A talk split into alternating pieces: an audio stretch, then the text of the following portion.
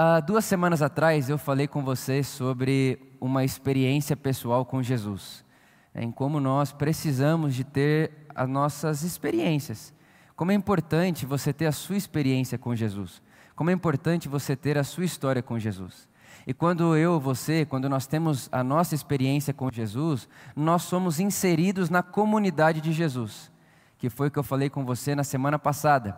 Seguir a Jesus implica em andar em comunidade. Não tem como eu seguir a Jesus sozinho, porque quando eu me encontro com Jesus, ao redor de Jesus tem uma comunidade de pessoas. Ao redor de Jesus tem muitas outras pessoas que já se encontraram com Jesus e que já estão seguindo a Jesus. Então, quando eu tenho uma experiência pessoal com Jesus, eu me encontro com a família de Jesus. E eu passo a conviver com a família de Jesus, com os discípulos e discípulas de Jesus, e essas pessoas passam a me ensinar sobre Jesus. Foi isso que eu falei com você semana passada. Da mesma forma que quando nasce um bebê nesse mundo, ele precisa de um adulto que o referencie. Da mesma forma que quando nasce um bebê nesse mundo, ele precisa de um adulto que mostre para ele o que é ser gente. Quando nós nascemos para a experiência de Jesus, ou quando nós nascemos para o caminho de Jesus, nós precisamos também de pessoas que nos ensinem o que é ser um seguidor de Jesus. Nós precisamos de pessoas que nos ensinem a, a, a, o que é ser adulto no caminho de Jesus, como que é adultecer no caminho de Jesus. E conforme a gente vai convivendo com Jesus e com as pessoas que estão no caminho de Jesus, nós vamos ganhando dessas pessoas e de Jesus o coração de Jesus. A gente vai ganhando dessas pessoas que estão seguindo a Jesus e do próprio Jesus, do Espírito de Jesus que em nós habita, o coração de Jesus.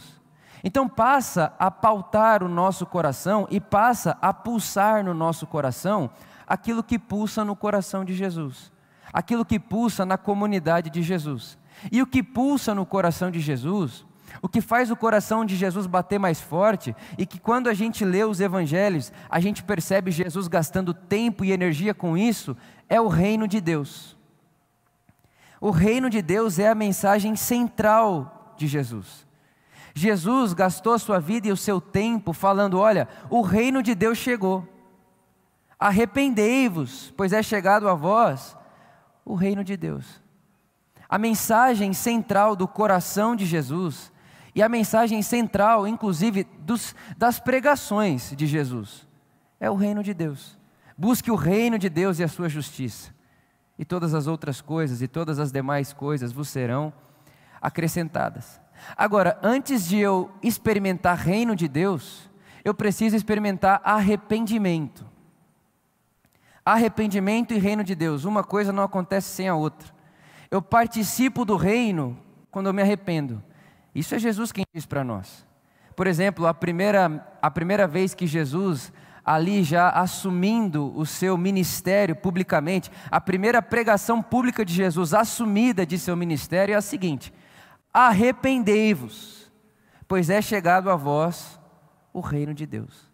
Então, quando eu tenho uma experiência com Jesus, eu tenho também uma comunidade a qual pertenço agora, porque seguir a Jesus não é seguir a Jesus sozinho. Então eu tenho uma experiência com Jesus, a minha experiência com Jesus me insere na comunidade de Jesus, e agora inserido na comunidade de Jesus, eu passo a ter o coração de Jesus, e o coração de Jesus pulsa pelo reino de Deus. Entretanto, para que eu participe desse reino, para que eu participe daquilo que esse reino significa, eu preciso me arrepender. Eu preciso de arrependimento. Sem arrependimento eu não consigo usufruir do reino. Sem, sem arrependimento eu não consigo participar do reino. Agora, nós estamos conversando sobre esses termos dois mil anos depois de Jesus ter inaugurado eles no mundo. Dois mil anos depois, melhor dizendo, de Jesus ter usado ele no mundo. E quando a gente fala, por exemplo, de arrependimento, 2022, Brasil, o que a gente pensa de arrependimento é aquele negócio de bater no peito, chorar, porque eu fiz coisas erradas, porque eu fiz coisas que Deus não gosta. Por muitas vezes, da minha adolescência, por exemplo, eu pedia perdão a Deus e quando terminava de orar, eu pensava assim: será que eu me arrependi de verdade? Porque eu não chorei. E aquela que, aquele e aquela que está verdadeiramente arrependido deveria chorar. Porque a gente vai linkando o arrependimento com essa, com essa experiência de chorar porque eu sou ruim, porque eu sou mal, de chorar porque eu fiz errado, porque eu não estou seguindo os caminhos de Deus. E isso também é parte do arrependimento, faz parte. Mas, mas quando Jesus utiliza essa palavra, quando Jesus utiliza essa expressão arrependimento, não é isso que está na mente de Jesus e também não é isso que está na mente dos ouvintes de Jesus.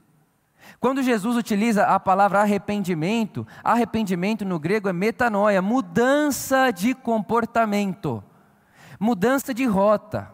Arrependimento, nas palavras de Jesus, não é vir ao altar chorar porque teve um pecado individual na sua vida, não. Arrependimento, nas palavras de Jesus, é mudar o jeito que você enxerga Deus, mudar o jeito que você enxerga você, mudar o jeito que você enxerga o outro e mudar também o jeito que você enxerga toda a vida. Porque quando você muda a forma quando, como você enxerga Deus, a si mesmo, o outro e a vida, você muda. Você deixa de ser o que era. Arrependimento é ter outras percepções, é como se Jesus estivesse dizendo: até agora vocês pensavam e agiam assim, e fazendo assim, vocês não participam do reino de Deus. Vocês precisam de um arrependimento, de uma mudança de comportamento, de uma mudança de pensamento, de uma mudança de desejo, para que passem a experimentar e participar do reino de Deus. E reino de Deus é outra fala e outro, outro termo que precisa de revisão em 2022. Porque quando a gente pensa reino de Deus, Pode ser, muito provavelmente, reino de Deus, vida eterna, que a gente vá pensar numa vida metafísica e numa vida pós-morte. Então, o reino de Deus é aquilo que eu encontrarei depois que eu morrer. Então, eu me arrependo nessa vida para ir para o céu, o reino de Deus, depois que eu morrer. Então, é como se salvação fosse dizer sim a Jesus, para que depois de sofrer essa vida, eu morra e vá ao céu.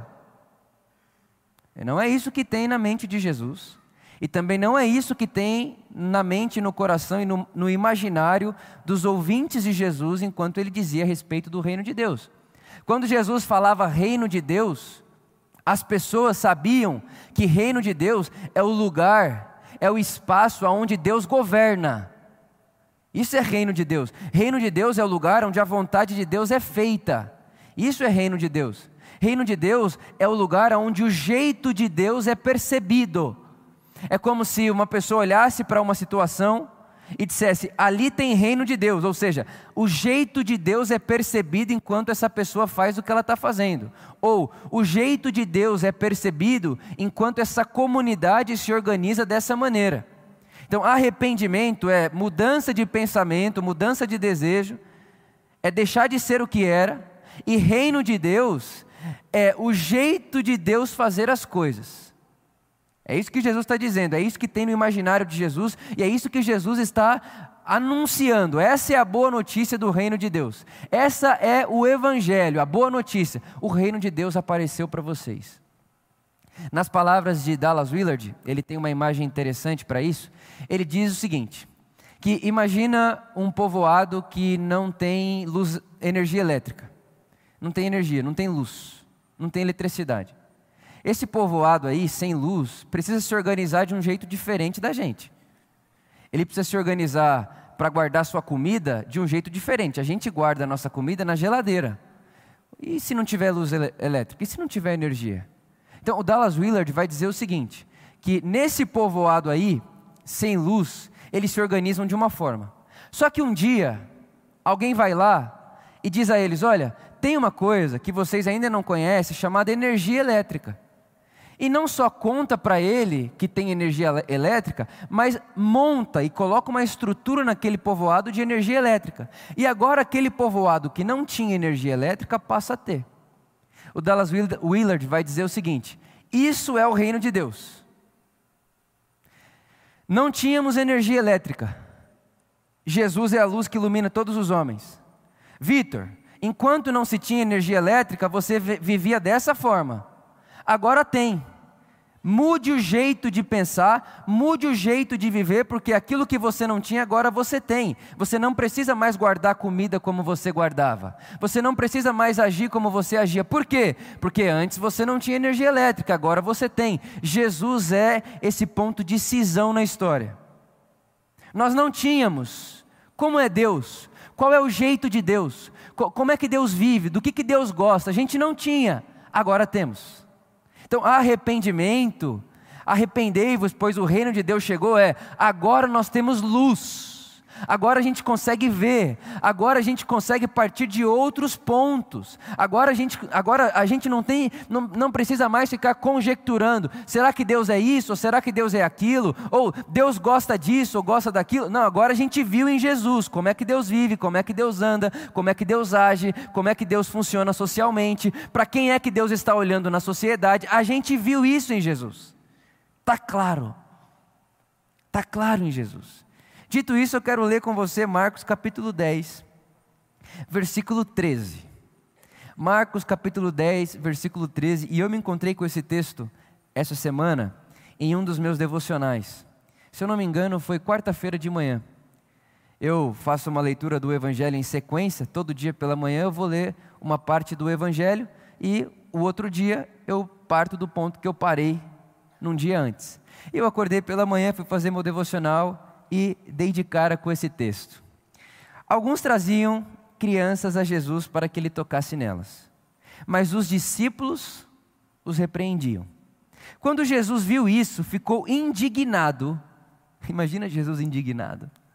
É, é, muito interessante isso, né? Que a gente acha que Jesus era aquele cara estável, pleno, assim, que nada tira, nada tira ele do eixo. Aí de repente a gente vê Jesus virando mesa no templo. De repente a gente vê Jesus chorando compulsivamente numa montanha, olhando para Jerusalém chateado. Num outro momento a gente vê Jesus chorando com compaixão porque olhava para o povo de Israel e pensava: são como ovelhas sem pastor. Num outro momento a gente enxerga Jesus indignado de perceber que os discípulos dele, é tipo aquilo, aqueles que andam comigo não estão deixando as crianças se aproximarem de mim e fica indignado. Ele fica indignado e diz o seguinte: Olha, deixe vir a mim as crianças. Não as impeçam, pois o reino de Deus pertence, o jeito de Deus pertence, o caminho de Deus pertence aos que são semelhantes a elas. Digo a verdade: quem não receber o reino como uma criança, não entrará nele. Irmãos, Jesus não está dizendo que quem não recebeu o reino como criança não vai para o céu depois da morte. E isso é 2022, depois de uma usurpação dos termos. O que Jesus está dizendo é o seguinte: quem não recebe o reino de Deus como uma criança, não participa dele agora. Quem não, quem não recebe o reino de Deus como uma criança, não participa do reino hoje, não participa daquilo que Deus está fazendo hoje. E é interessante que quando eu li o texto, eu falei, Jesus, ok. Mas o que é que, o que significa ser como criança? O que, que é isso? E eu passei a refletir sobre isso. O que é ser como criança? Porque muitas vezes a gente pode olhar isso aqui e achar que é ser é infantil, e não é ser infantil. O reino de Deus é para adultos, pessoas responsáveis, e criança não tem autorresponsabilidade, ou não deveria ter. O que, que significa ser como criança? E foi como se eu escutasse uma voz no meu coração: Vitor, você acabou de ler a quem o reino de Deus pertence. Falei, sim, as crianças. Aí ele continua lendo, e isso, e isso eu já tinha fechado o texto. Tinha fechado o texto, mas ouvi no meu coração, continue lendo, porque você acabou de ver a quem ele pertence. Continue lendo, porque vale muito você entender a quem ele não pertence. Quem é que não participa do reino de Deus? Eu falei, pô, Jesus, mas não é aquele que não é como criança? E abri o texto. E continuei versículo 17. Quando Jesus ia saindo, ou seja, acabou de ter uma cena. Qual era a cena? Crianças tentando se aproximar de Jesus, os discípulos impediam. Jesus ficou indignado e disse: Deixe vir a mim, porque aquele que não for como essa criança não pertence ao reino de Deus, não participa, não está colaborando com o que Deus está fazendo no mundo. Acabou essa cena. Jesus ia saindo, um homem correu em sua direção Se pôs de joelho diante dele e disse: Mestre, o que eu posso fazer para herdar a vida eterna? Irmão, o que ele está dizendo é: o que eu posso fazer sendo adulto, sendo a jovem, ao jovem rico isso aqui.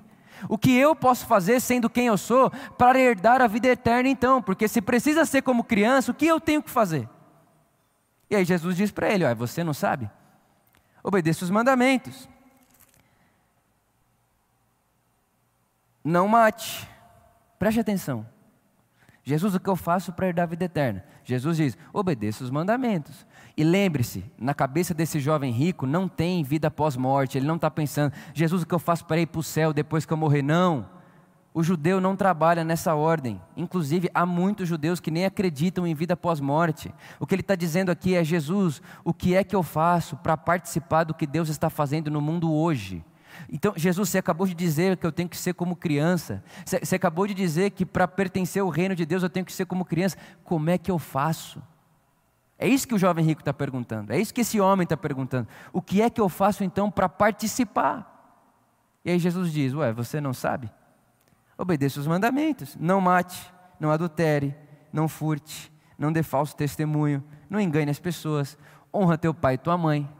E aí esse jovem, ele olha para Jesus e diz: Pô, Jesus, mas isso aí eu faço faz tempo. Isso aí eu faço desde a minha adolescência. Esses mandamentos aí eu estou cumprindo faz tempo, há muito tempo, desde sempre, para sempre, eu estou nesse ambiente aí, e eu já estou fazendo isso aí. E aí Jesus olha para ele e diz: Hum, entendi. Então você quer ser perfeito? Irmão, olha que coisa maravilhosa. Jesus olha para ele e diz: Então você quer ser perfeito? E se o texto tivesse escrito em hebraico, o que Jesus diria a ele é: Então você quer ser um sadique, um justo, então você quer ser justo, você quer ser alguém que anda em justiça, que pratica a justiça. Então você quer ser alguém que pratica o reino de Deus? Quero. Te falta uma coisa. Vá, vende tudo que tem, dá aos pobres, e aí você vai adquirir para você um tesouro no céu, e depois de adquirir um tesouro no céu, vem e me siga. Versículo 22. Diante disso, ele ficou abatido e afastou-se triste, porque tinha muitas riquezas. Jesus olhou ao redor e disse a seus discípulos: Como é difícil aos ricos entrarem no reino dos céus. Irmão, imagina essa cena. Imagina essa cena. Isso é um jovem rico judeu, seguidor da lei de Moisés e na lei de Moisés deixava muito claro, inclusive nessa época aqui, uma pessoa que era bem-sucedida financeiramente era um sinal da bênção de Deus. Então, esse jovem aqui, ele está dizendo o seguinte: olha só, eu já sou rico, eu obedeço a lei de Deus, inclusive é por isso que eu sou rico. Deus me abençoou financeiramente porque eu obedeço a lei dele. Isso é parte da lei de Moisés. É assim que a lei de Moisés se organiza. Deus abençoa aquele que o obedece, mas me sinto, eu sinto que algo falta para mim. Jesus, quando eu vi você falando aí das crianças, que o reino de Deus pertence às crianças, eu fiquei assustado porque eu não me sinto isso aí. Então, como é que eu faço? E aí Jesus diz para ele: Ok, você quer ser perfeito? Vende tudo que você tem e dá aos pobres. Depois me segue. Ele vai embora triste. Aí a cena é a seguinte: os discípulos que estão em volta de Jesus são judeus da tradição de Israel, seguidores de Moisés. E eles sabiam, em seu imaginário, que um jovem rico, obedecedor da lei de Deus, é alguém abençoado por Deus. É alguém, inclusive, que tem mais a oferecer a Jesus do que as crianças. Aí você imagina os discípulos em volta de Jesus, vendo que eles, enquanto impediam as crianças de se aproximar, Jesus fica indignado. Pô, Jesus, as crianças você deixa se aproximar. Aí vem um jovem rico que podia contribuir muito para o nosso ministério. Vem um jovem rico que podia dar muito para a gente, você manda o cara embora, triste, e ainda você olha para a gente agora e diz: como é difícil um rico entrar no reino do céu. Jesus, o que está acontecendo? Jesus, você está quebrando o nosso imaginário de sucesso. Você está quebrando o nosso imaginário do que é obedecer a Deus. Você está quebrando o nosso imaginário do que é alguém ser bem sucedido diante de Deus. Aí Jesus diz: então pega essa agora que eu vou dizer. É mais fácil, é mais fácil passar um camelo pelo fundo de uma agulha do que um rico entrar no reino de Deus.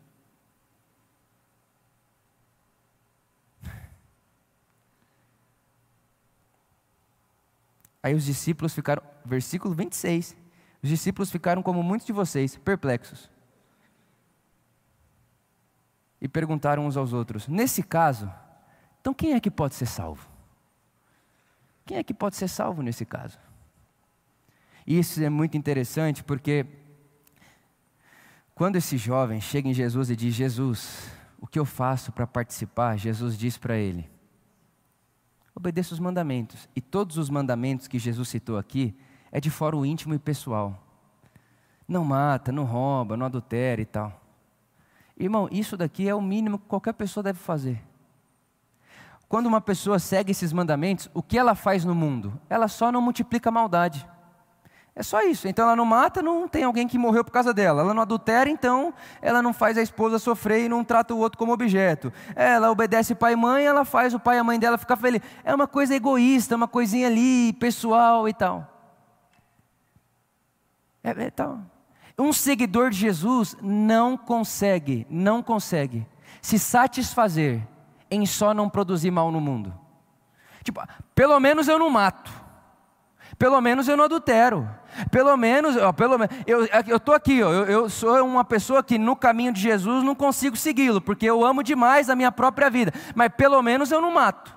Pelo menos eu não roubo. Pelo menos eu não sou ladrão. Pelo menos eu não adultero contra a minha esposa. Pelo menos, pelo menos, um seguidor de Jesus de verdade, ele não consegue, ele não consegue apaziguar sua consciência em só não produzir o mal. Ele quer produzir o reino de Deus.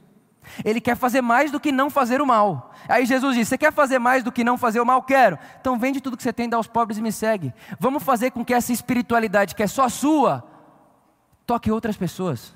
Vamos tirar você do centro da sua espiritualidade e vamos colocar você no centro de uma comunidade, onde você vai se tornar um ponto de doação e de solidariedade. Vamos transformar a sua espiritualidade do eu para a espiritualidade do nós. Aí ele diz: Não dá para mim. Aí é demais para mim. E é interessante, isso eu aprendi com Ed, que Jesus utiliza a figura do camelo. E você sabe que o, o camelo, ele é o animal mais autossuficiente que existe. Sabia disso? O camelo, ele pode, ele se enche de água, e aí ele tem aquele, né, as costas dele lá, tudo, e ele consegue reter água lá de um jeito que ele consegue fazer uma jornada inteira num deserto tranquilamente. Tranquila, tranquilamente um camelo sai de um espaço para o outro sem precisar de água no deserto. Por quê? Porque ele acumula em si para si. Ele acumula em si para si autossuficiência. E o que Jesus está dizendo é: não seja camelo. Não seja um camelo. Porque os discípulos de Jesus aqui em volta dele, por mais que eles não fossem camelos, porque não tinham autossuficiência em si mesmo, o desejo deles era ter um dia. Eu só quero estar abastecido, eu só quero estar abastecido a ponto de eu e a minha família conseguir sair de um, de um lado do mundo para o outro lado do mundo sem depender de ninguém. E aí no meio do caminho eu não roubo, não mato, não faço mal para as pessoas e está tudo bem. Estou um cidadão de bem, um cidadão da paz, um cidadão que não quer mal de ninguém. Aí Jesus está dizendo: não é suficiente para ser um representante do reino. Não fazer mal a ninguém não é suficiente. Não fazer mal a ninguém é só ser ser humano. Estou chamando você para fazer parte do meu reino. E fazer parte do meu reino é mais do que não fazer o mal. É praticar a justiça, o bem.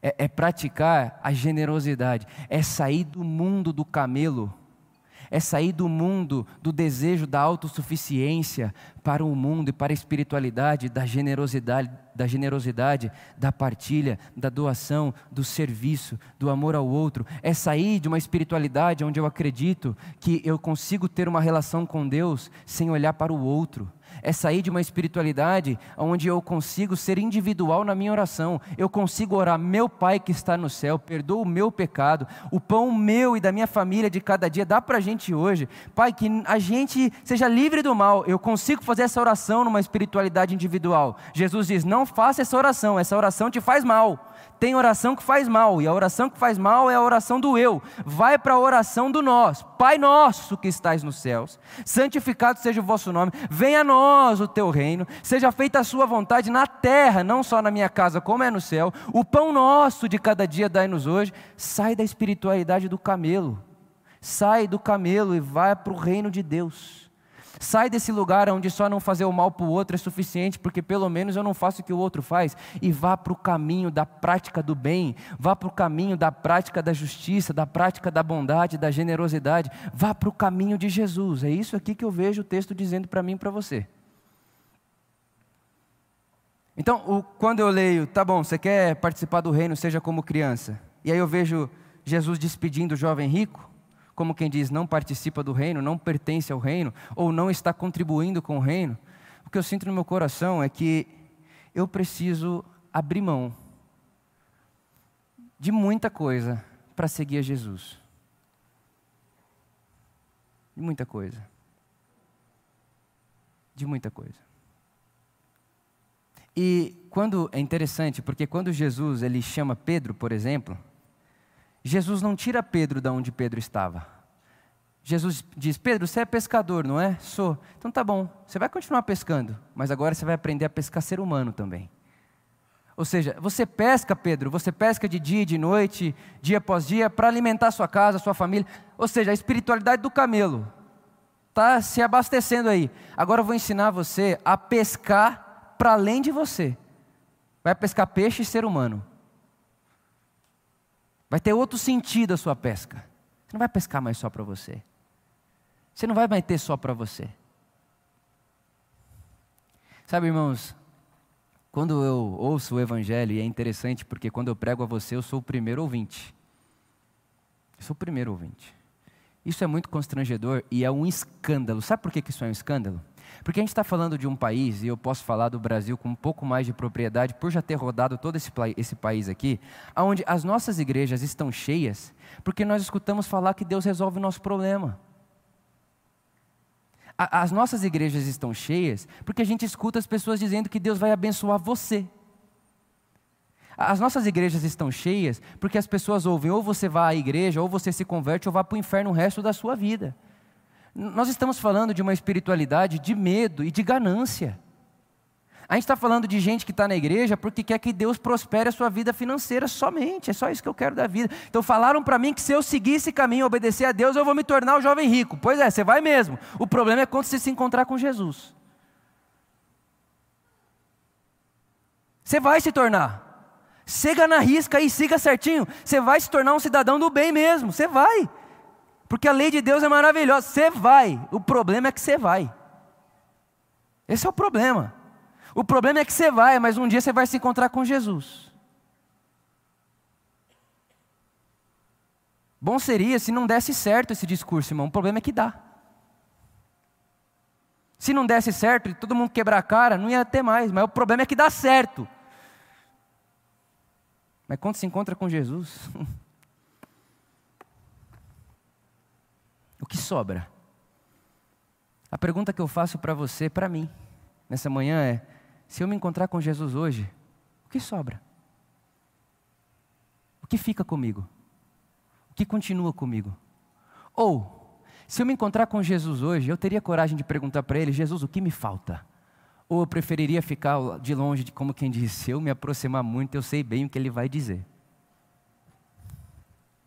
Esse, esse homem aqui, esse jovem rico, me, me mostra muita coragem. Porque é preciso de muita coragem para perguntar para Jesus o que me falta. O que falta eu abandonar? Não é o que me falta ganhar, não. É o que me falta abandonar. Porque o caminho de Jesus tem a ver com quanto a gente está disposto a deixar ir. Não é o quanto eu estou disposto a receber.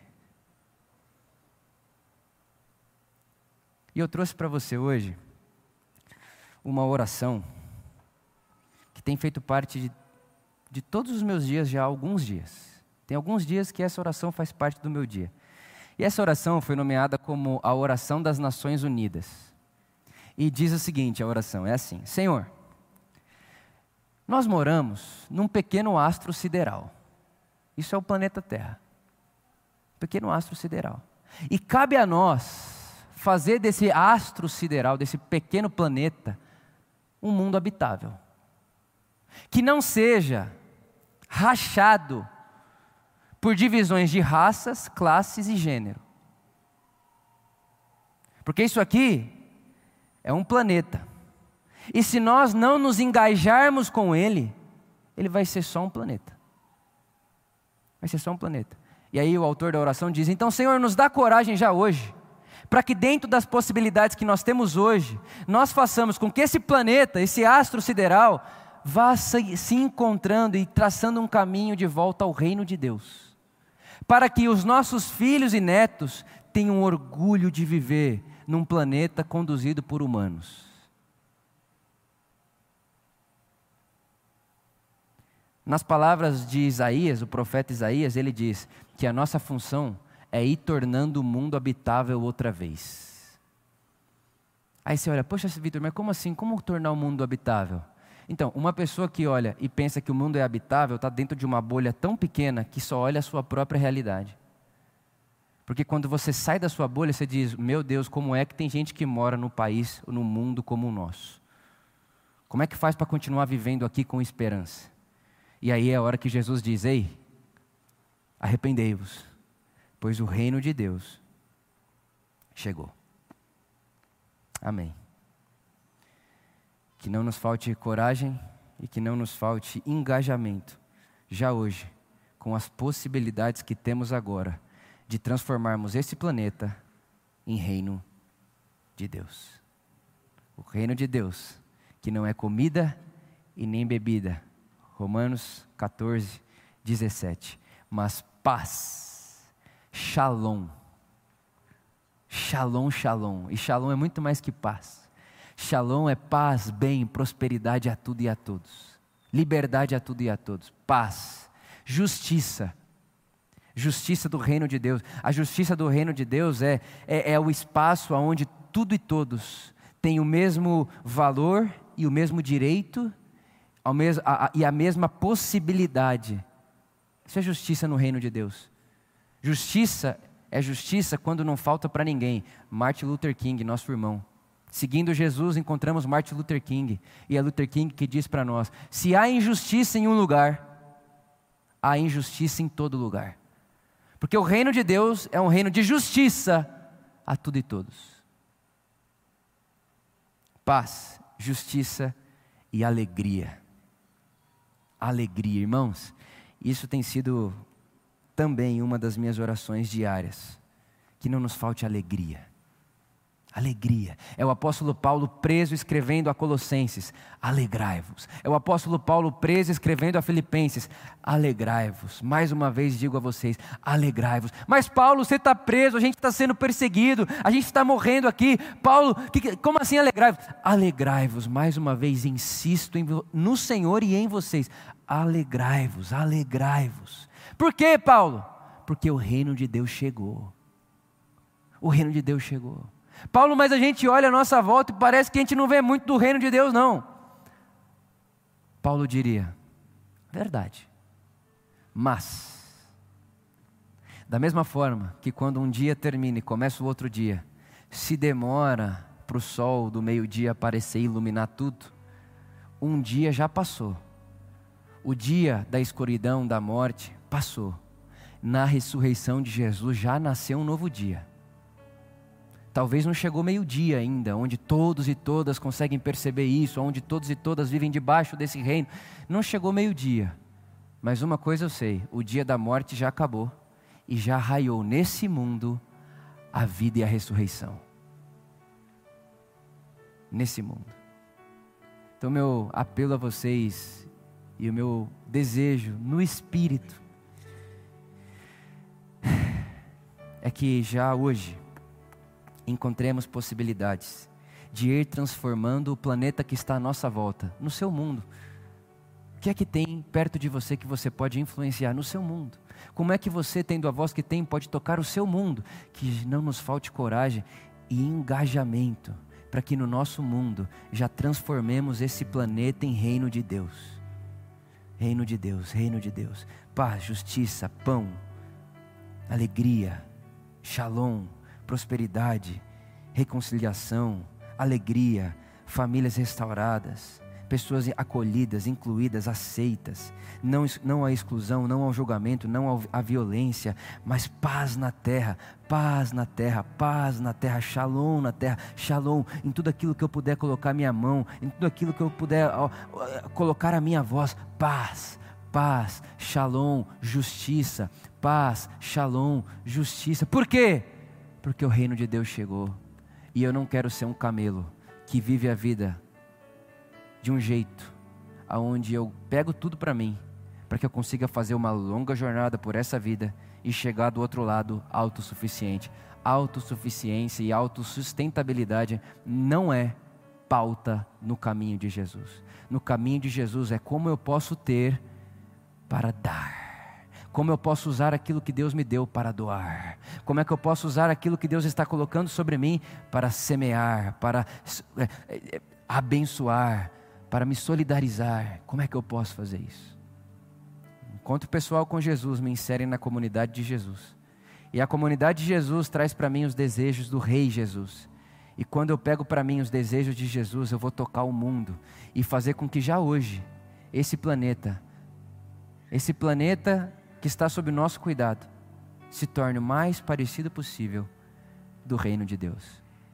E termino com a citação de Robson Cavalcante ele dizia que a missão da comunidade de Jesus, ou seja, a missão daqueles que, tendo uma experiência com Jesus, se tornaram comunidade de Jesus, a missão da comunidade de Jesus é antecipar o máximo possível do reino de Deus aqui, aquilo que ele será lá.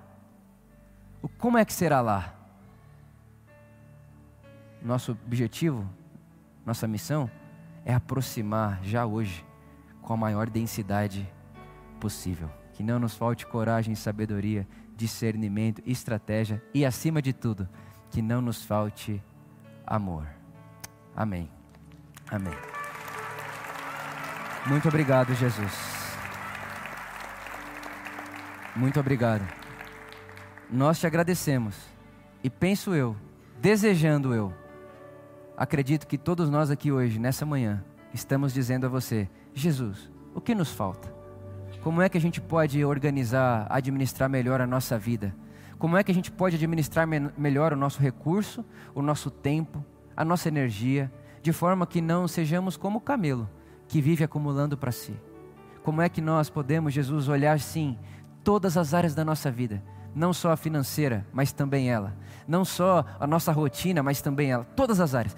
Espírito Santo, ilumine diante de nós, da nossa consciência, as áreas da nossa vida. E ressoe essa voz no nosso coração, ressoe essa pergunta no nosso coração a Jesus: Jesus, o que nos falta? E que com coragem toquemos aquilo que nos falta, com alegria, com generosidade e com um coração cheio, inundado de amor. Te agradecemos. Amém. Se você pode, se coloque de pé comigo, vamos cantar a Jesus.